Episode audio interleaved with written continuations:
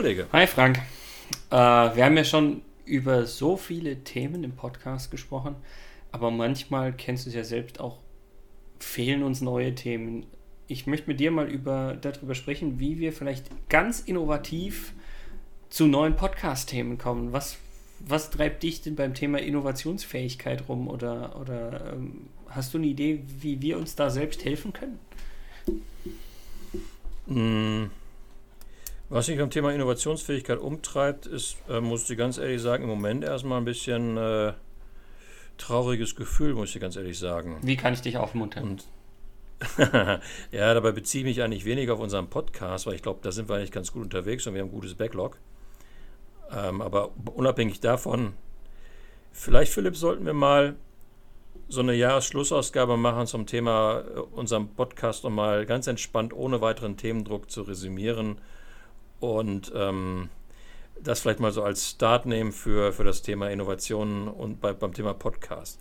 Warum bin ich traurig, äh, was das Thema Innovationsfähigkeit anbetrifft? Weil ich ähm, unter dieser ganzen Homeofficeierung in den Unternehmen merke, dass, äh, glaube ich, das Thema Innovationsfähigkeit da der Unternehmen leiden wird. Denn für mich ist ähm, Innovationsfähigkeit eines Unternehmens auch daran gebunden, dass wir miteinander haben im Unternehmen, dass Menschen zusammenkommen, dass wir eine aktiv mhm. gelebte. Innovationskultur haben. Und was erlebe ich im Moment? Ich weiß nicht, wie du es siehst, wenn ich darauf schaue, was Menschen im Homeoffice machen, ist erstmal das Tagesgeschäft. Ne? Die Leute arbeiten einfach das Tagesgeschäft ja, ja. und versuchen, versuchen da gut zu sein, was, was cool ist und was schwer genug ist. Also es kann keine, keine, kann, kann Meckern von keinem einzigen, der im Homeoffice sitzt. Aber ich glaube, wenn wir das lange machen und wenn wir vor allen Dingen die Homeofficeierung als Standard äh, machen wollen, aber damit ja auch Geld sparen zum Teil, ne? Ähm, ich glaube, das ist nicht gut für die Innovationsfähigkeit, die ich sowieso nicht so sonderlich hoch sehe in, bei deutschen Unternehmen. Ja, ähm, also ich, ich, ich teile den Punkt, dass ich erstmal sage, ich, ich, ich verstehe, was du meinst, aber ähm, Innovationsfähigkeit, ja, gehört mit Sicherheit dazu, dass man sich im Team mit Sparringspartnern sozusagen so ein bisschen hochschaukelt. Ich meine, das ist ja auch das, was man bei einem Design Thinking oder sonst was, was ja für mich auch zum Thema Innovation irgendwie gehört, äh, sozusagen äh, nutzen kann, wo man einfach nur im Team sozusagen die volle Power entfaltet.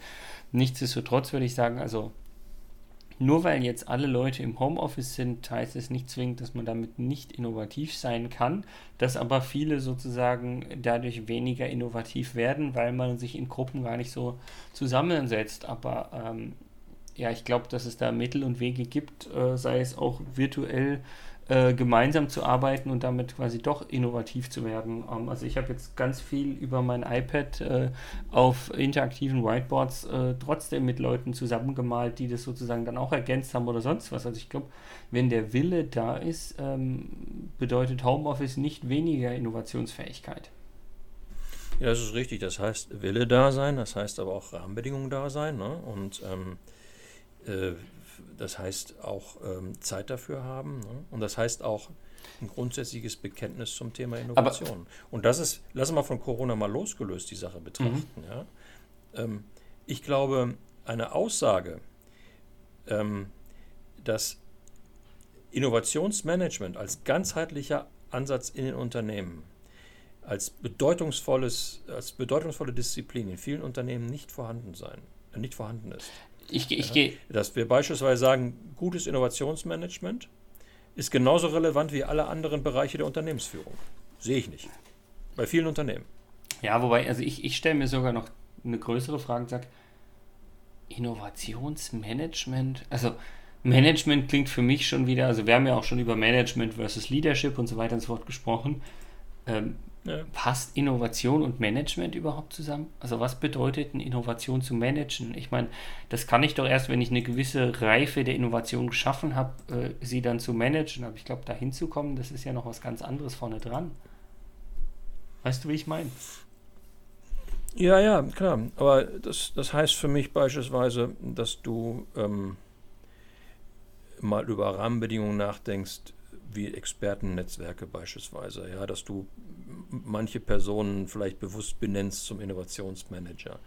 Ja, dass du deine Entscheidungsgremien beispielsweise in den Unternehmen so aussteuerst, dass du bei jeder Frage, bei jeder Entscheidung, die du im Unternehmen triffst, auch immer noch so ein, so ein, kleiner, so ein kleiner gedanklicher Haken gemacht werden muss. Was bedeutet das eigentlich für unser, für unser Innovationsvermögen? Das bedeutet für mich auch was, dass ich mir die Frage stelle, ähm, welche Formen von Arbeitsorganisation habe ich eigentlich? Ja, da, da, können wir gerne über auch Agilität reden und die Durchführung von Agilität ist nachher sicherlich wieder ein Leadership-Thema, aber die, allein die Entscheidung zu treffen, eine Arbeitsorganisation so zu, zu formulieren, so zu definieren, dass sie uns in die Lage versetzt, ähm, Innovationsprozesse in Gang zu setzen, ist für mich äh, auch eine, auch eine Managemententscheidung. Ne? Die Fragestellung ja. einer, was, ich, was ganz wichtig ist, ähm, Philipp, was, was weiß eigentlich das Unternehmen? Ne? Also was wissen die im Unternehmen tätigen Menschen? So eine kontinuierliche, systematische Kompetenz. Gab es da nicht mal den Ausspruch, Siemens weiß nicht, was Siemens weiß oder umgekehrt? Wir wollen dafür sorgen, dass Siemens ja, ne, weiß, was Siemens weiß? Ja, Heinrich von Pira, der ehemalige Vorstandsvorsitzende von Siemens, hat mal gesagt, wenn Siemens wüsste, was Siemens weiß. Ne? Und das ist ja, das ist ja, das ist ja ein, zum damaligen Zeitpunkt war das ja ein, ein, ein cooler Spruch, aber auch ein, gleichzeitig ein Armutszeugnis, ja. weil eben Siemens nicht wusste, was Siemens weiß. Ne? Also was sozusagen die Summe aller Menschen wusste, oder was die Summe aller Menschen wusste, dass es eine Gesamtunternehmenswissenschaft beispielsweise ist, ne? halte ich für eine ziemlich wichtige Sache. Ja, und das hängt ganz klar dann auch wieder mit, mit der Innovationsfähigkeit und Innovationskraft zusammen, weil ähm, wenn ich dieses gesamte Wissen sozusagen mal in den Ring werfe und vielleicht sogar kombiniere, dann kann Innovation entstehen, weil der eine denkt es ein bisschen anders, der andere hat da Wissen und auf einmal könnten, keine Ahnung, neue Produkte, neue Dienstleistungen, neues sonst was entstehen. Ja, super Stichwort. Der eine und der andere oder die eine und die andere. Ja, natürlich. Stich, Stichwort Diversity ist, glaube ich, extrem ja, ich, wichtig vor dem Hintergrund von Innovation. Ich würde es jetzt cross-funktionales Team nennen, aber das ist vielleicht der Agilitätsbegriff davon, ja. Ja, kannst du nennen, wie du willst. Äh, mir geht es darum, dass ich einfach ein klares Bekenntnis habe zur Verschiedenheit der Personen, der ja. Menschen in den Unternehmen. Ja, und dass ich dieses erstens positiv wertschätze ne, und auch Verschiedenheit anerkenne und Verschiedenheit fordere und fördere. Ja, und dass ich dann im zweiten Schritt versuche, das für den Unternehmenserfolg äh, nutzbar zu machen. Ne? Und das ist für mich dann das Thema äh, klares Bekenntnis äh, zur, zur Verschiedenheit und das Überführen, be das bewusste Spielen mit Verschiedenheit, bewusst verschiedene Menschen zusammenzubringen, immer vor dem Hintergrund des Unternehmenserfolges, führt dann dazu, dass neue Ideen entstehen. Mhm.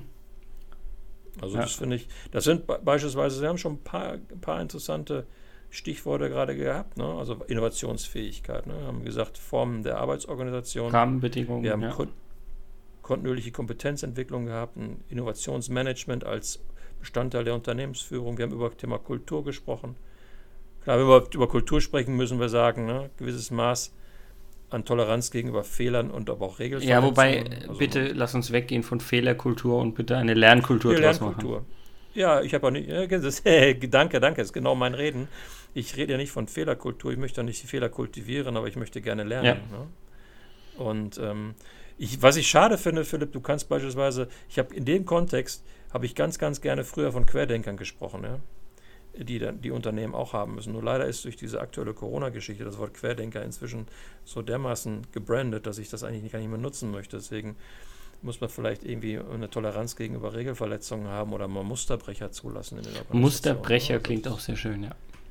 Ja, so wie damals ähm, äh, beim Hochsprung, ne, der, der, Dick Fosbury, der dann ganz anders gesprungen ist als alle anderen und damit erfolgreich Tja, und seitdem gibt es den Fosbury-Flop, ja.